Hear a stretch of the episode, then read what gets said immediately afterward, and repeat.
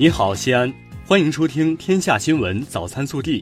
各位早上好，我是今日主播李小波。今天是二零一九年一月十四号，星期一，农历腊月初九。一月十三号，记者从陕西省生态环境厅获悉，受新一轮冷空气影响，十四号午后关中地区空气质量将开始改善，十五号明显改善。首先来看今日要闻。二零一九年一月十三号，市委市政府召开全市机构改革动员大会，对机构改革工作进行了动员部署，标志着全市机构改革工作进入了全面实施阶段。改革后，共设置党政机构五十四个，其中党委机构十六个，纪检监察机关一个，工作机关十五个，政府办公厅和政府工作部门三十八个。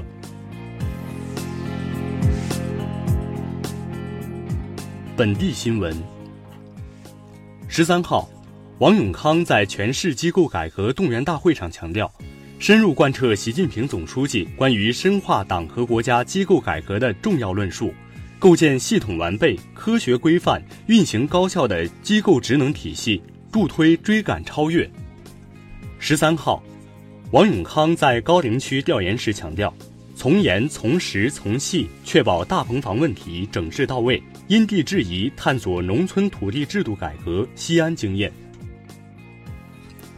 十三号，西安市召开全市安全生产会议，会议强调汲取教训，强化措施，压实责任，确保全市安全生产形势稳定。备受关注的第三届“一带一路”国际时尚周于一月九号至十三号在西安举行。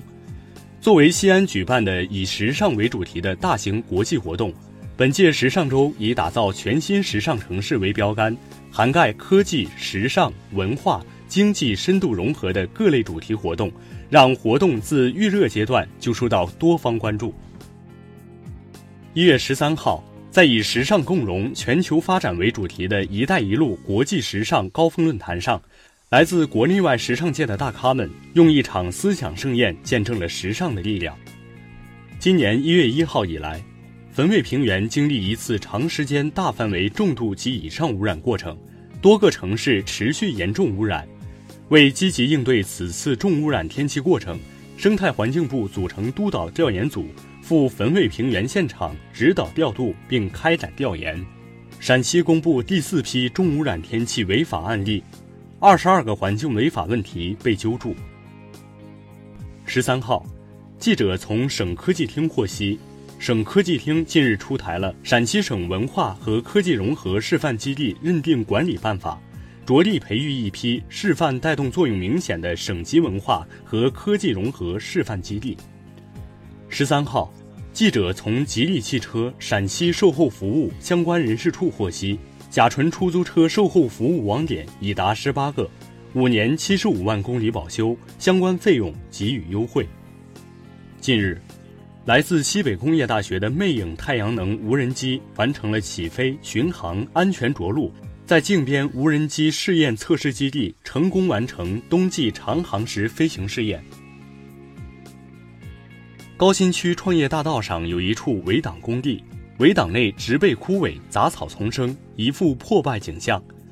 这里原本是要建成公园的，可是从二零一四年开工至今，好几年都已经过去了，咋还不见公园的影子呢？附近居住的市民很是疑惑。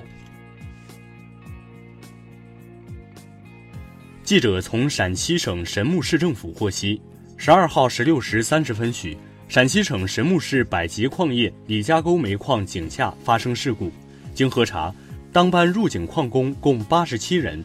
事故发生后，六十六人安全升井，二十一人被困。十三号早确认，二十一名工人均已全部遇难。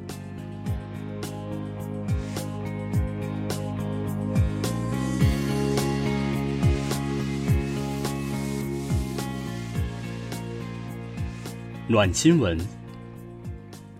一月十三号，由团市委等单位主办的“温情腊八，周暖人心，暖冬行动”向冬日里的坚守者们致敬系列行动在中贸广场启动。我市的志愿者们为一百二十名环卫工人和快递小哥送去了热气腾腾的腊八粥。同日，雁塔北路一家饭店也精心准备了腊八粥，用来感谢城市美容师保洁员。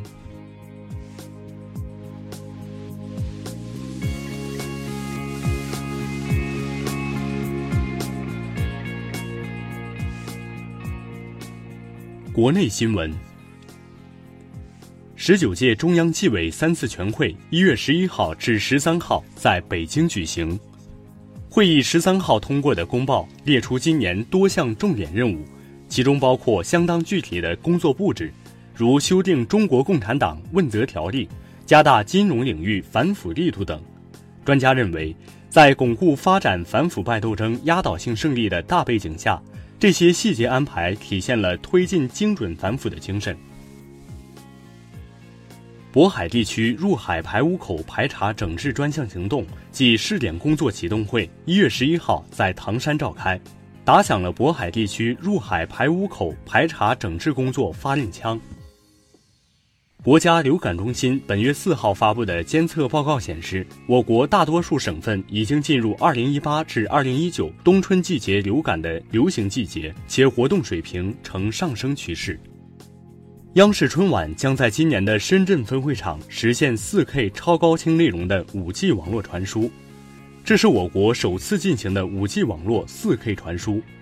一月十三号晚，中央广播电视总台联合中国移动。华为公司在广东深圳成功开展了 5G 网络 4K 电视传输测试。中央气象台预计，十四号起至十六号，一股较强冷空气将影响我国中东部，大部地区将先后降温四到八摄氏度，局地降温幅度超过十摄氏度。长江中下游以北大部地区有四到六级偏北风。经记者核实。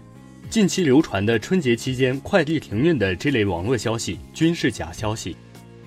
记者十三号从天津市有关部门获悉，权健公司老板束玉辉被撤销天津市工商联执委常委、市商会副会长等职务。一月十三号，有网友发微博称，重庆处罚了过高速的消防车，理由是超载。对此，记者从重庆交通行政执法总队获悉。执法总队已经注意到网友反映的情况，正在核实具体情况，会妥善处理此事。国家互联网应急中心近日发现十六个扣费类的恶意程序变种，这些恶意程序在用户未知的情况下，私自给指定 SP 号码发送订购短信，消耗用户手机话费。这十六个恶意程序变种名称包括：禁播视频、魅影视频、五马神播、风情影音。草流影吧、嗨影波波、午夜直播、含情波吧、岛国影视、AVI 视频等。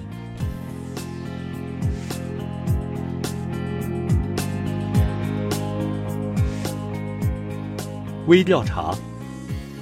日前，河北省政府办公厅印发方案，提出落实带薪休假制度。鼓励错峰休假和弹性作息，在有条件的地区探索实行周五下午加周末的二点五天小长假政策措施。消息发出后，引发网友热议。多半天假期是好事，但双休都没有，对此你怎么看？更多精彩内容，请持续锁定我们的官方微信。明天同一时间不见不散。